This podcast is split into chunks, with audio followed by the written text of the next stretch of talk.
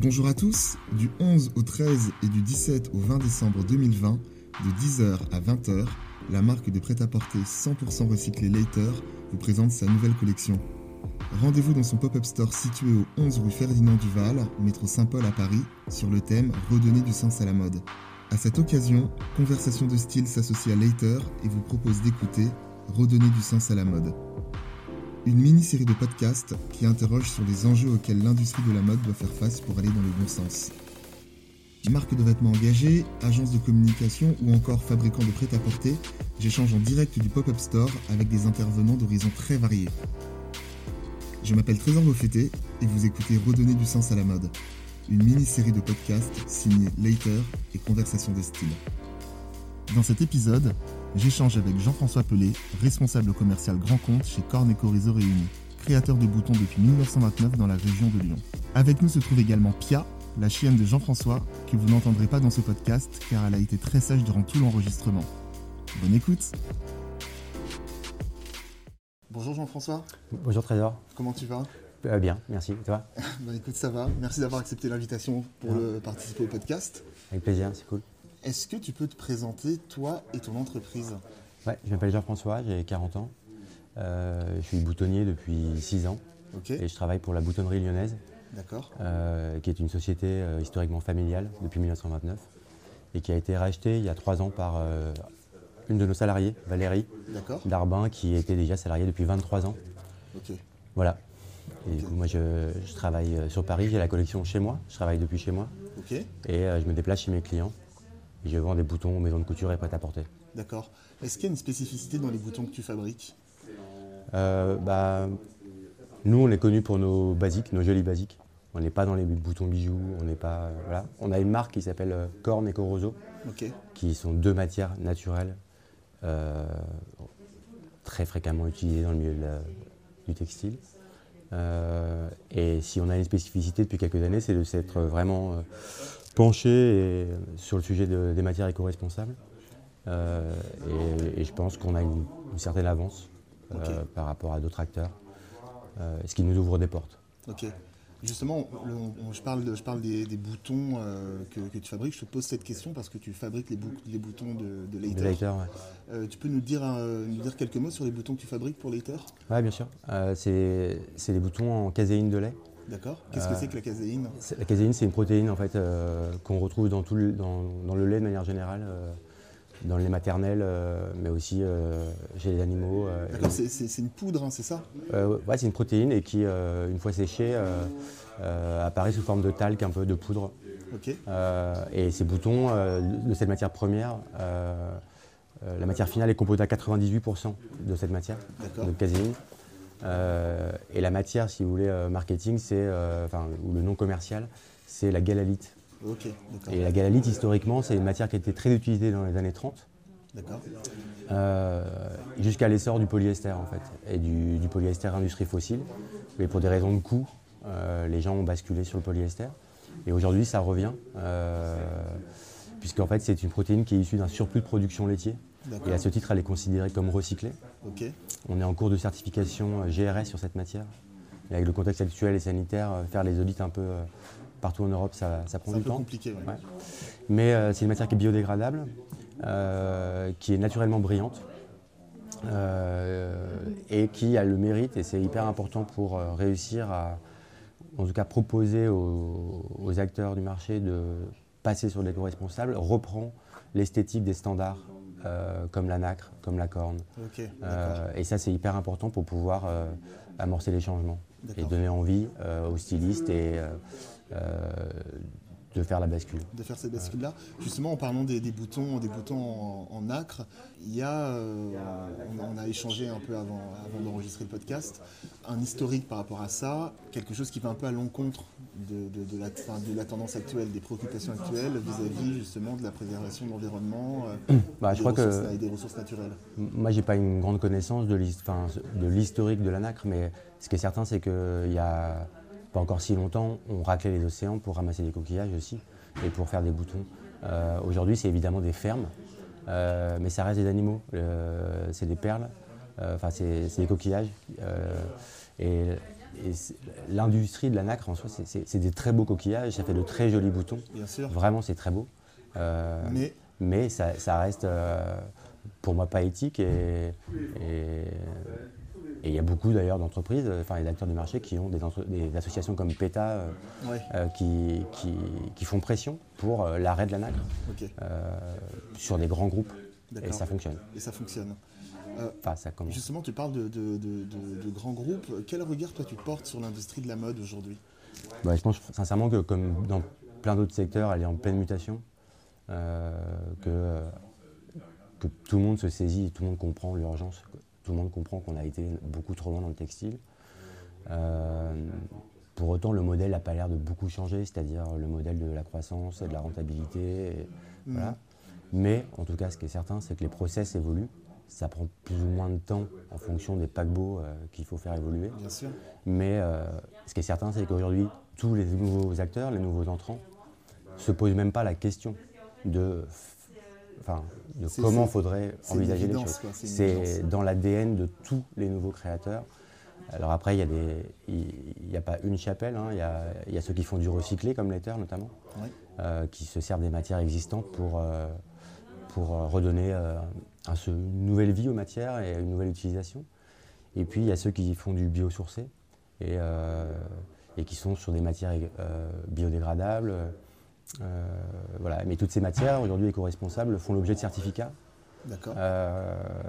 et on peut quand même penser qu'il y a une vraie course un peu dangereuse aux certificats. Et je, ne suis pas loin de penser que peut-être le prochain scandale dans la mode, ça, sera, ça pourrait être un, un certificat gate ou genre euh, franchement ouais, non mais ça, euh, ça, peut être ça c'est vrai que comme euh, en fait dès le moment où tu rentres comme ça dans, dans une course du coup il y a une surenchère et il y a des dérives. Ouais puis il y a tout n'importe où c'est qu'en fait tout le monde veut du certificat mais sans trop savoir ce qu'il veut tout ce qu'il veut c'est se planquer derrière un certificat. Mm. ce que ça veut dire derrière et pour le coup il y a aussi des certificats qui sont vraiment bien faits mais il y a aussi qui, des certificats qui sont un peu qui sont un peu bidons sont, ouais, complètement ouais, ouais, ok.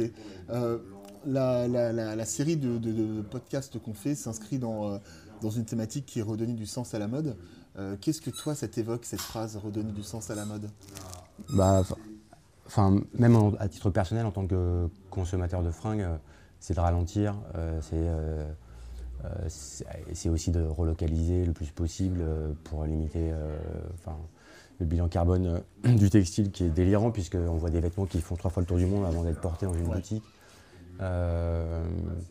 Et voilà, c'est de consommer moins, mais de voilà d'aller à fond sur la seconde main.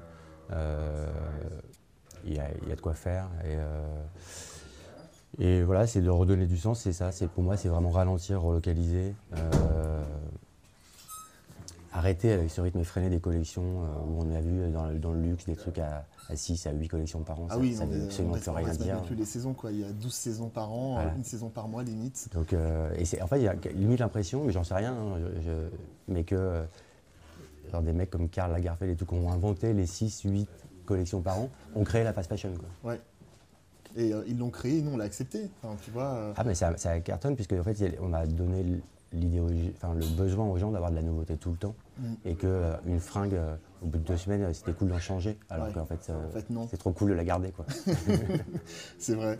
Toi, dans ton, dans ton activité, comment tu fais pour, pour donner du sens dans, dans, ce que tu fais? Bah, Moi, au départ, je suis commercial, donc c'est difficile de, donner, de trouver un sens genre hyper vertueux dans ce que je fais. Mais par contre, j'ai la chance de bosser dans une petite boîte. Euh, on est euh, un peu plus d'une dizaine. Et du coup, euh, tout est transversal. moi, je peux me saisir de plein de sujets tout à fait autre que savoir comment je vais augmenter mon chiffre d'affaires. D'accord, d'accord. Et, et, notamment, euh, ma boss Valérie, elle, me laisse toute la latitude de rencontrer des fabricants, de, développer des matières. Tu as cette liberté-là Oui, ouais, tout à fait. de faire aussi le, nouveau site internet, de bosser avec des photographes. C'est génial. J'ai ouais, un boulot qui n'est pas que de vendre. D'accord. Et ça, c'est, euh, dire pour, à titre personnel, c'est cool euh, de bosser dans une petite boîte pour ça. Et puis sinon, c'est de, voilà, c'est de, euh, de développer des matériaux éco-responsables le plus possible, mais pas voilà, sur différentes, que ce soit en recyclé, que ce soit en biosourcé, que ce soit sur des imitations de matières naturelles. voilà, et d'avoir des choses qui soient le plus proches de chez nous. voilà, ça, ça, ça, donne du sens à mon métier. Et puis de, aussi de tout le côté, je travaille tout seul de chez moi. Et du coup, c'est cool de rencontrer des mecs comme Later ou, et de faire des rendez-vous avec eux, de discuter. De, et, au final, c'est quand même Enfin, c'est quand même un milieu où les gens sont professionnels, euh, pour la plupart passionnés. Euh, ce sont des, des, moi, je serais mes interlocuteurs, c'est pas euh, les patrons des marques. Et les gens avec lesquels je bosse, les stylistes ou la prod, c'est des gens simples, concernés par les sujets, agréables, professionnels. Enfin, voilà. Et du coup, c'est quand même, moi, je passe de maison en maison. Et c'est bah, hyper agréable en fait. C'est un métier qui, est, qui, me nourrit en fait, même humainement. Et quand tu quand échanges avec, avec, avec ces personnes-là, est-ce que tu ressens un nouveau type d'attente?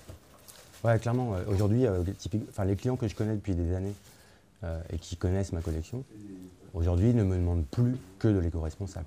Il est, euh, voilà, mes, rendez-vous vont dépendre de la part et de, et des mes nouveautés en éco-responsable.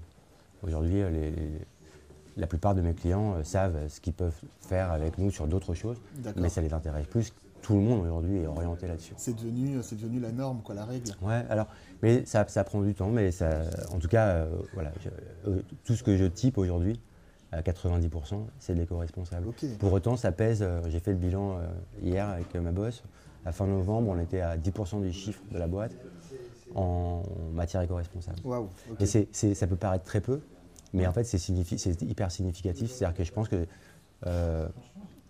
c'est en trois ans que ça s'est fait. Et bah, basculer, enfin prendre 10% de part ah sur, un chiffre d'affaires, c'est énorme.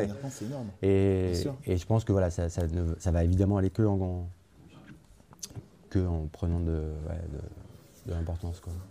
Et sur, ces, euh, sur toutes ces questions, pour toi, c'est euh, c'est aux, euh, aux consommateurs d'éclairer les marques ou aux marques d'éclairer les consommateurs dans cette idée de, consommer, de consommer mieux? Je pense que en fait, tout le monde se nourrit un peu de chacun. Euh, il y a des clients qui ont besoin d'être rassurés par des marques et du coup, il y a des marques qui ont un truc très. Euh, euh, où ils vont tout détailler, l'économie d'eau, tout ça, ça rassure les clients. Donc du coup, ils font confiance et du coup, ils y vont plus facilement. On a bonne conscience, on y va. Quoi. Un peu de ça. mais aussi parce qu'en dehors de la promesse un peu éco-responsable, il y, a, il y a du style, il y a de la qualité et c'est quand même ça qui, qui, l'emporte. Hein. Euh, et puis il y a aussi les clients qui euh, sont hyper vigilants à ce qu'ils achètent et du coup ça s'impose, ça s'impose euh, naturellement aux marques et c'est bien pour ça qu'ils y vont, c'est que la plupart des marques premium, les gens qui l'achètent sont quand même des gens qui, voilà, qui, j'imagine, qui bouquinent un peu, qui s'intéressent au monde, qui ne sont pas complètement. Il y a une éducation globale. aussi, globale et qui, et du coup, bah, voilà, aujourd'hui, tout le monde ne pense plus que comme ça. Donc moi, je pense sincèrement qu'il y a encore beaucoup de boulot, que ça prendra du temps. Mais en tout cas, les consciences sont, euh, sont, bien, ouais, sont, plutôt bien, bien orientées. Et, je pense que surtout le, vrai problème, c'est pour l'instant le, le, champ des possibles. C'est-à-dire que, que ce soit dans les tissus, dans les boutons, euh, dans les fournitures de manière générale, en éco-responsable, il n'y a pas non plus. Euh, on ne peut pas tout faire. Quoi. Et du coup, on est quand même dans un métier du beau, du goût.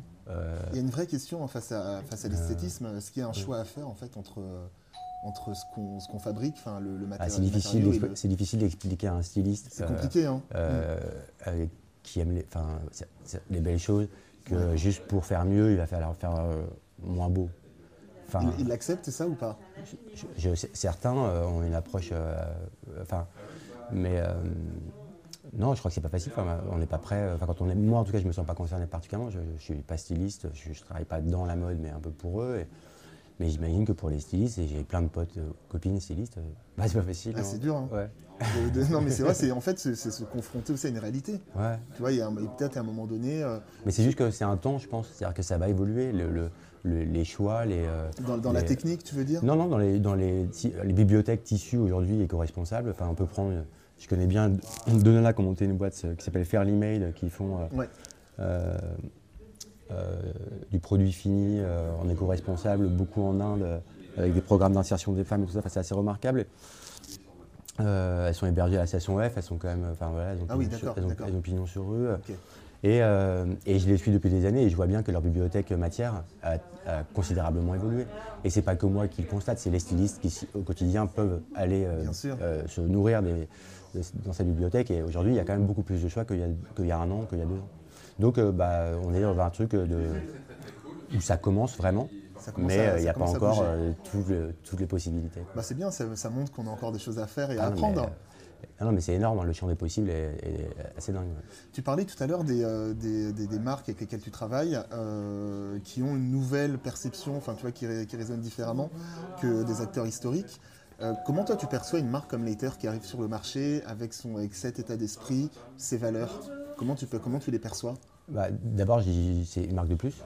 Euh, après, euh, c'est vraiment une marche en euh, Enfin, moi, j'ai rencontré les garçons par l'intermédiaire d'un ami. On s'est fait deux, trois rendez-vous. Et moi, il y a un truc dont je me nourris, c'est l'humain. Et franchement, bon, bah, voilà, avec, avec les garçons, c'était des paroles simples, un discours clair. je comprenais tout de suite. voilà, et ça, c'était assez agréable. On a mis au point un bouton qui leur correspondait, une forme existante dans, dans leur taille, dans plein de coloris. Et, et ça bouge pas. Et, voilà, je, respecte à fond euh, donc, euh, la démarche qu'ils ont. Euh, je connais tous les acteurs avec lesquels ils travaillent, que ce soit la filature du parc, mm. les tisseurs. Et voilà, c'est, je trouve que c'est, voilà, c'est des petites séries, c'est de la qualité, c'est, durable. C'est durable. Bah, et il n'y a pas de blabla de communication, de repack aussi pour la livraison. Enfin, tout est toute, la, chaîne. C'est à 360 euh, orienté, éco-responsable. Et, et, et, je trouve que c'est un peu. enfin, c'est un peu au ralenti et c'est cool. C'est des petites séries, c'est pas tout le temps, c'est pas. Il n'y a pas derrière une démarche de, devenir une multinationale, je crois pas. Non, je ne pense pas. Hein. mais, sinon, ils ne l'ont pas dit. Mais non, non, en tout cas, j'adhère à fond. Et puis, ils sont vraiment adorables. Et, puis, encore une fois, franchement, pas mal, je porte leurs vêtements. C'est très stylé. Quoi. On parle souvent de, de, de, laisser un monde meilleur pour les générations futures. Euh, elle est un peu cliché cette question, mais quel message toi tu pourrais, euh, tu voudrais laisser aux générations futures? Euh, Enfin, franchement, en fait, les, jeunes d'aujourd'hui, ils ont, eux, ils ont tout, compris, quoi. Ils ont tout intégré. Donc, c'est pas tellement à eux que je, me serais. J'ai 40 ans, je me vois pas bien leur dire, ah, les gars, faudrait faire ça. Alors que eux, depuis qu'ils ont 20 ans, enfin, depuis tout le temps, ont intégré ces données-là. Par contre, c'est plutôt, ouais, justement, aux gens de mon âge et les 35 et plus euh, qui, euh, bah, euh, ouais, ça serait cool qu'on change un peu nos habitudes. C'est à, nous de changer. Pour... Ouais, davantage, davantage ouais, je crois. Ok.